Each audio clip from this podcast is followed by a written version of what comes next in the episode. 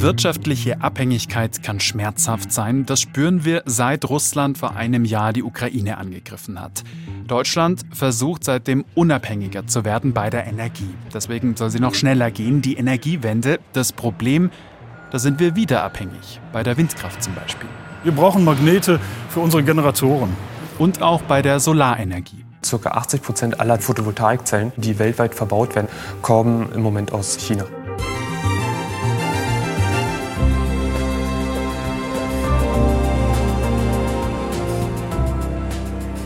Wie sehr wir bei unserer Energiewende auf China angewiesen sind und woher das kommt, das erzählen wir heute bei 11KM. Und es geht darum, welchen Preis Deutschland zahlen will, um weniger erpressbar zu sein.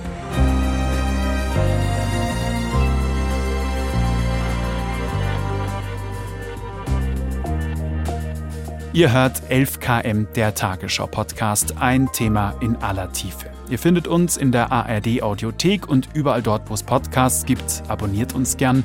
Mein Name ist Hannes Kunz. Heute ist Mittwoch, der 8. März.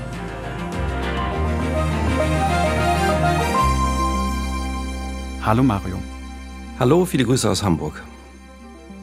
Das ist Mario Schmidt vom NDR. Er war viele Jahre Peking-Korrespondent und zusammen mit seinem Kollegen Philipp Abresch hat er zu dieser chinesischen Abhängigkeitsfalle recherchiert. Erst haben wir eine Baustelle besucht, das war in Albringhausen, das ist in der Nähe von Bremen. Die Anlage hat eine Nabenhöhe von 166 Meter, eine Gesamthöhe von 246 Metern. Da haben wir den Projektleiter Madena gesprochen und äh, den haben wir erstmal nur, das war spät abends, kamen wir an, die Sonne ging unter, das sah alles wunderschön aus. Dann haben wir erstmal gefragt, was denn an den Windrädern, was wir da so, ob man bestimmen könnte, was da von außen sichtbar äh, aus China käme. Wir haben natürlich einige Einzelteile, die wir aus China bekommen, gerade äh, Magneten, die wir im Generator einsetzen. Diese Rotorblätter haben wir auch aus China bezogen. Wir haben noch äh, mehrere Produktionsstandorte, wo sie hergestellt werden. Für diesen Park haben wir die aus China bekommen. Sagen Sie mir noch mal den Generator da oben am Windrad. Das ist, dann, das ist da direkt hinterm Genau, der ist äh, zwischen Rotor und Maschinenhaus, der runde Kreis, den wir da jetzt noch von hier aus sehen können. Und da sind diese Magneten drin mit. Dort sind die verbaut, ja. Und speziell diese Magneten, die kommen eben nur aus China. Das heißt, da kann man nicht diversifizieren. Und wenn China ähm, diese Magneten nicht liefern würde, hätte die Firma ein Problem. Deshalb sind wir dann weitergefahren nach Aurich. Dort ist die Firma Enercon. Da hatten wir ein Gespräch mit dem CEO, Herrn Zeschki. Und äh, den haben wir genau das gefragt. Wir haben gesagt, was ist denn, wenn China morgen sagen würde, wir wir liefern nicht, wir stellen das ein. Und dann sagte er, im Bereich der Magnete hätten sie dann ein Riesenproblem, weil dann können sie diese großen Windräder eben nicht mehr bauen. Wir brauchen Magnete für unsere Generatoren. Mit Magneten kann man die sehr viel kleiner bauen, leistungsstärker, bessere Effizienz. Wir importieren die heute komplett aus China, weil es im Weltmarkt praktisch keine anderen gibt, die diese Magnete liefern können. Stichwort seltene Erden als Basismaterial. Wäre das existenzbedrohend? Ähm, wenn das wirklich von heute auf morgen so käme, haben, haben wir ein wirkliches Problem. Wir haben natürlich auch Anlagen, die ohne Magnete auskommen. Aber es wäre für uns ein Riesenproblem. Was würde denn passieren, wenn China von heute auf morgen diese Magneten nicht mehr liefert? Man muss das sehen vor dem Hintergrund der Ziele der Energiewende. Wir wollen ja bis 2030 sollen ja 80 Prozent unseres Strombedarfs aus erneuerbaren Energien gedeckt werden. Das ist eh schon ein sehr ehrgeiziges Ziel und viele bezweifeln, ob das überhaupt zu erreichen ist. Aber dafür bräuchte es zum Beispiel auch vier bis fünf Windräder, die am Tag sozusagen installiert werden müssten.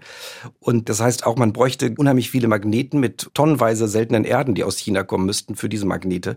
Und das heißt also, wir könnten die Ziele der Energiewende, das kann man auch als Laie, glaube ich, sagen, die würden wir nicht erreichen können. Allein schon, weil die Windenergie dann ähm, ihren Teil nicht leisten könnte. Aber es geht ja dann auch noch weiter mit der Solarenergie, quasi so die zweite Säule der Energiewende, die hätte ein ähnliches Problem. Wen habt ihr da gesprochen? Wo wart ihr?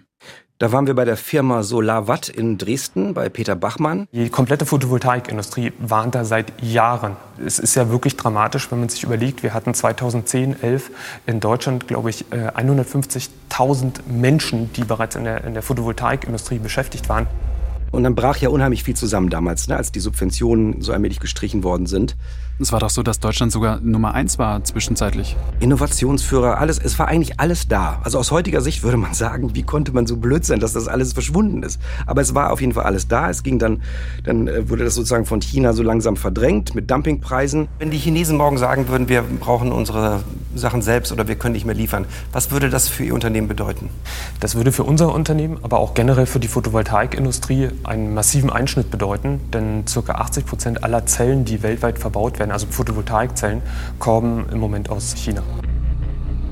Es ist vor allem der Energiebereich, sagst du, was ja ein absurdes Dilemma ist. Wir wollen weg von fossilen Energieträgern, weg von dieser Abhängigkeit von Russland und stellen fest, bei den Alternativen, den erneuerbaren Energien, sind wir noch viel abhängiger, nämlich von China. Das hat uns bei der Dokumentation auch am meisten überrascht.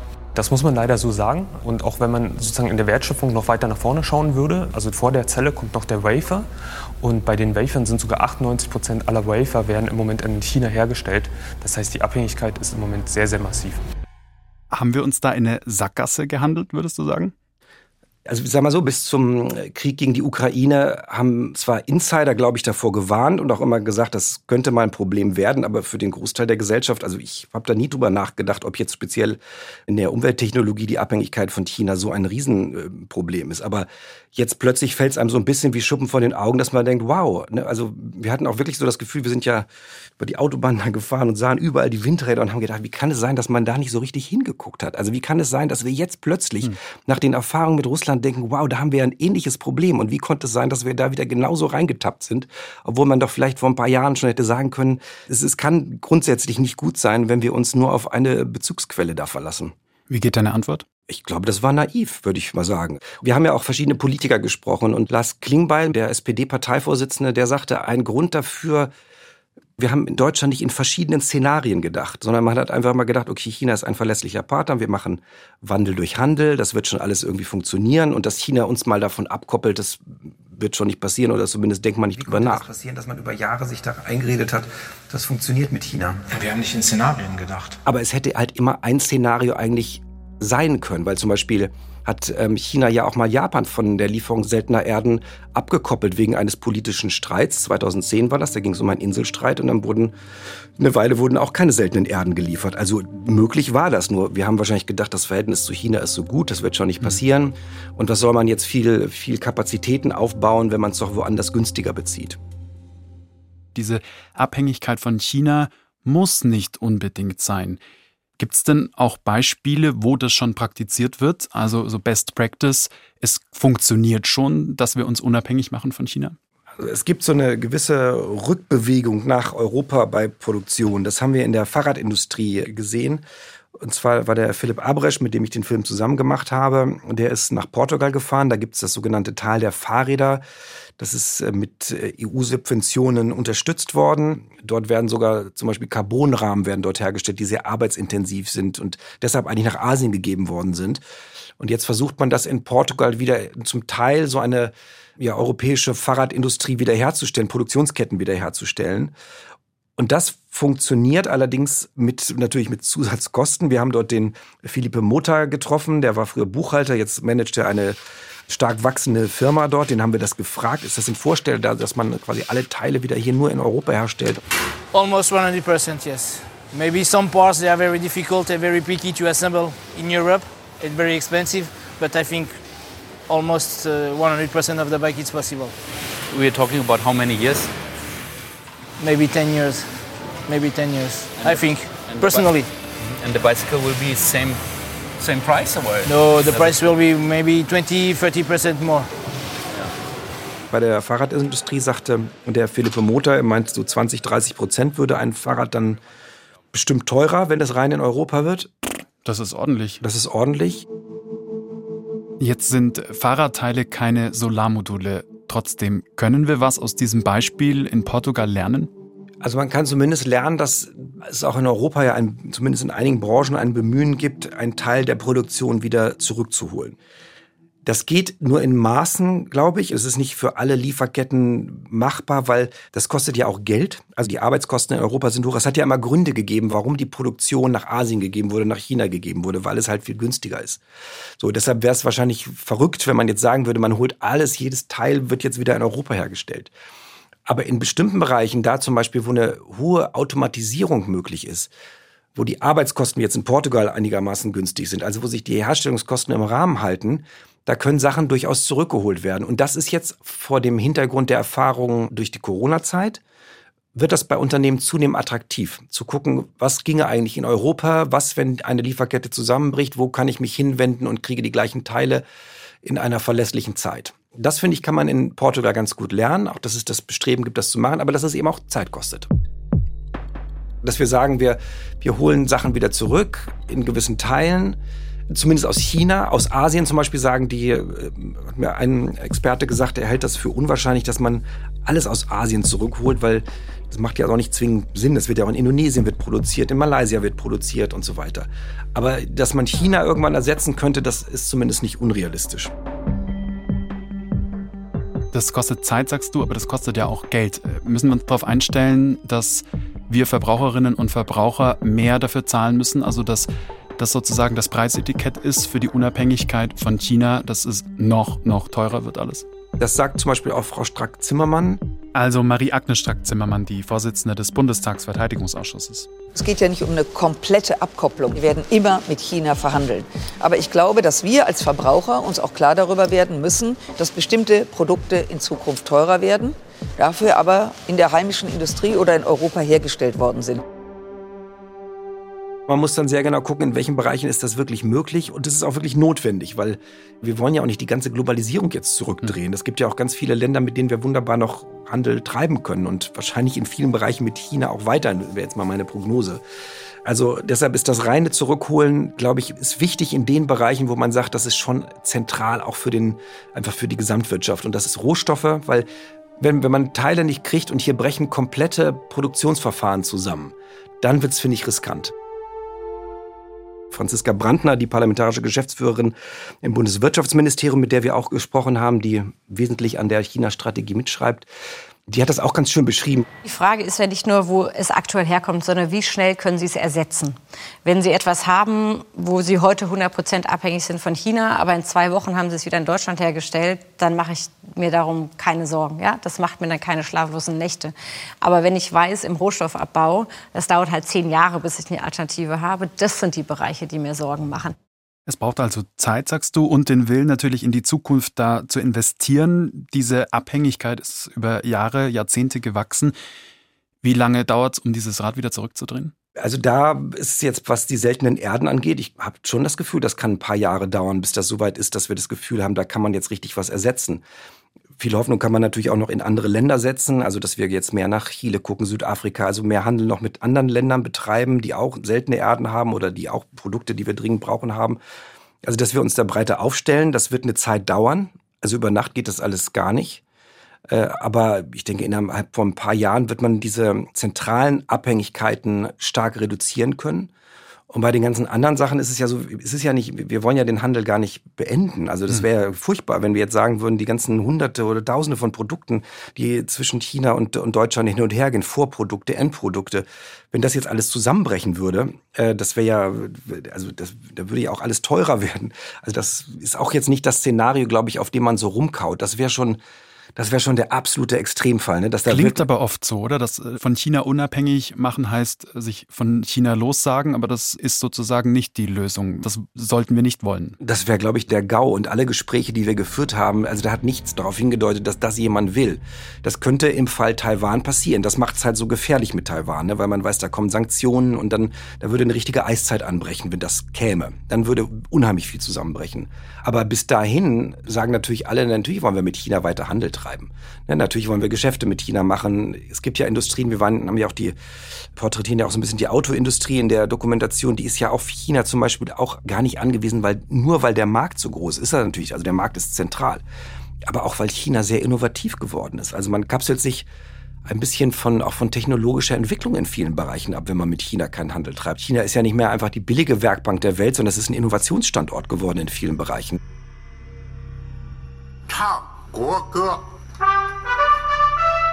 Seit Sonntag tagt in Peking ja der Nationale Volkskongress. Knapp 3000 Abgeordnete, die eine Woche lang die Entscheidungen der Regierung absegnen. Also zum Beispiel mehr Geld für die Rüstung, eine dritte Amtszeit als Präsident für Xi Jinping, mehr Wirtschaftswachstum und besonders heikel, das Ziel, Taiwan an die Volksrepublik anzuschließen. Was wäre denn, wenn Peking da tatsächlich ernst macht?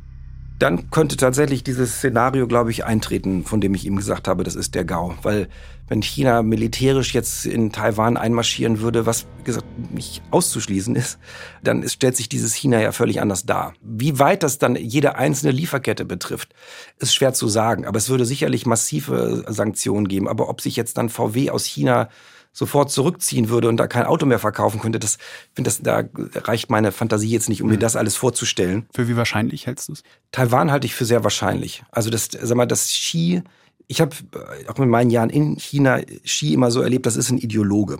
Der ist auf einer Mission, der will Taiwan ist etwas, was er in seiner Amtszeit, Lebenszeit noch verwirklichen will. Das hat auch eine, das hat auch, sag mal, eine andere Dimension, weil das erstarkte China hat jetzt so quasi ein Jahrhundert der Schande hinter sich gehabt, ne, wo man als hm. kolonialisiert war und, und so weiter. Jetzt ist dieses China wieder wahnsinnig stark und strebt unter Xi in, in den Mittelpunkt der Welt. Und die einzige Rechnung, die noch offen ist, Hongkong ist sozusagen, ist schon wieder äh, zurückgeholt worden, ist Taiwan. Und äh, quasi der Abschluss dieses furchtbaren Jahrhunderts aus chinesischer Sicht ähm, oder der, der ganzen Schmach, die man erlebt hat, der ist sozusagen abgeschlossen, wenn Taiwan auch zurück ist. Dann ist China wieder da, wo es immer sein wollte. Und deshalb glaube ich, dass Xi das anstreben wird, wie schnell das kommt, weiß ich nicht. Es hängt sicherlich vom Preis ab, was das am Ende kosten wird. Vielleicht ist der Preis jetzt noch zu hoch, aber er würde auch, glaube ich, bereit sein, einen auch wirtschaftlichen Preis dafür zu zahlen. Wir müssen das auch im Blick haben und uns auch deswegen unabhängiger machen, weil wenn es dazu kommt, dann kommt es höchstwahrscheinlich auch zu Sanktionen. Dann Sanktionen, die auch uns empfindlich treffen könnten. Ja, also ich glaube, dass dieser Begriff der Zeitenwende, der besagt eigentlich auch, dass vieles, was wir immer für selbstverständlich genommen haben, ne, diese ganzen Lieferketten, den Handel und so weiter, dass man da halt hinter viele Dinge jetzt ein Fragezeichen setzen muss und immer fragen muss, ist das wirklich alles so selbstverständlich? Und das haben wir jetzt bei China, sehen wir das, dass es Risikofaktoren gibt und die müssen, oder zumindest geht Deutschland jetzt diesen Weg, oder gehen viele Unternehmen diesen Weg, die muss man versuchen abzustellen, äh, damit man eben da nicht wieder in ein Riesenproblem reingerät. Also sag mal, gesamtwirtschaftlich ist es ja so, dass es ist nicht so, dass hier sofort alle Lichter jetzt ausgehen würden. Ne? Weil man darf immer nicht, China ist zwar ein, der wichtigste Handelspartner als Einzelland, aber zum Beispiel ist ja die Europäische Union viel wichtiger für Deutschland insgesamt. Das heißt also, wir hätten einen wirtschaftlichen Schaden hier, aber es ist nicht so, dass hier alle Lichter ausgehen würden. Hm. 1,1 Millionen Jobs in Deutschland hängen vom Geschäft mit China ab. Das ist erstmal natürlich viel, aber es sind drei Prozent aller Jobs. Wir haben insgesamt 46 Millionen. So, das heißt also, ich finde, man kann, Deutschland kann auch noch sehr, sehr selbstbewusst auch damit umgehen, weil hier eben nicht alles zusammenbricht, wenn es so käme.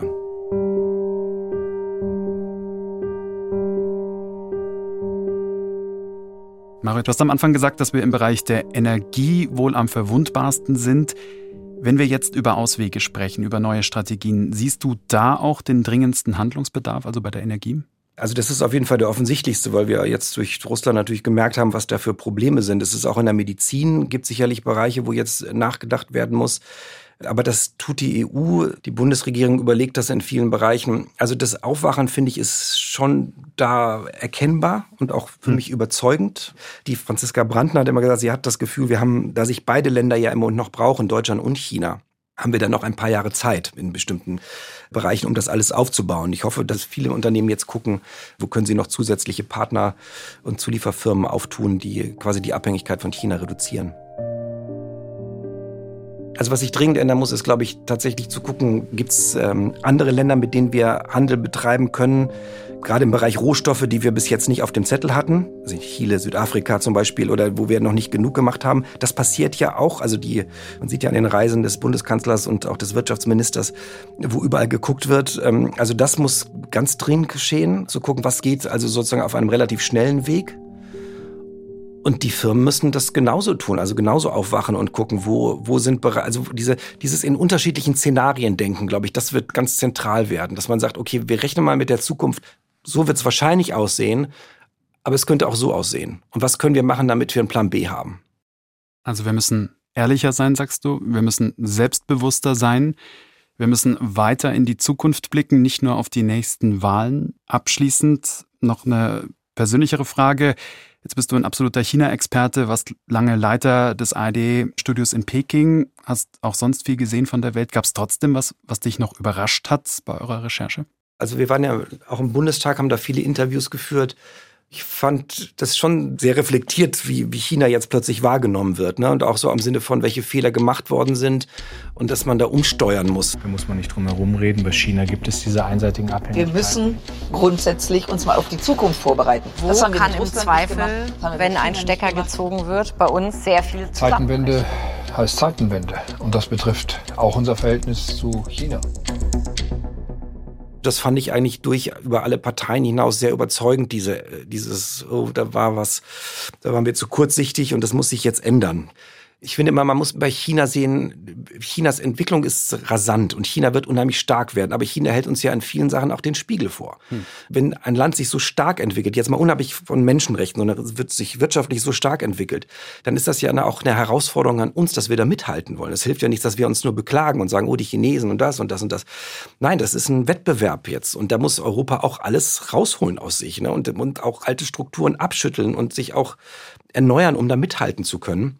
Äh, also das ist auch ein Weckruf. Also der Aufstieg Chinas ist ein Weckruf an uns zu sagen, wir, wir können dagegenhalten. Und das kostet aber natürlich Kraft und Energie. Können wir gegenhalten? Ich glaube ja, weil wir sind frei, wir sind kreativ, wir sind auch ehrlich zu uns. Also China führt keine ehrlichen Debatten. Das Land selber, die chinesische Führung ist untereinander wahnsinnig misstrauisch. Ich finde, da haben wir so viele Vorteile, weil wir reflektieren können, wir können kritisch miteinander umgehen, können aus Fehlern lernen. Aber wir müssen eben dann aus diesen Fehlern auch so lernen, dass da was wirklich Neues draus entsteht und was ein stärkeres Europa draus entsteht.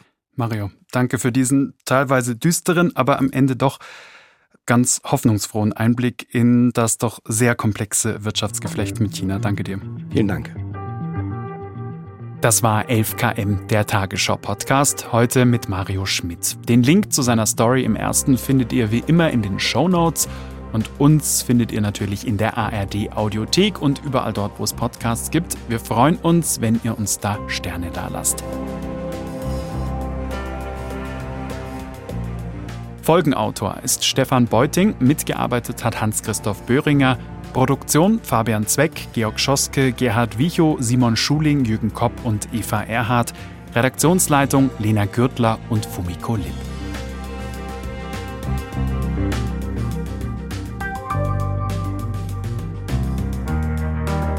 11KM ist eine Produktion von BR24 und NDR Info. Mein Name ist Hannes Kunz und ich sage ciao.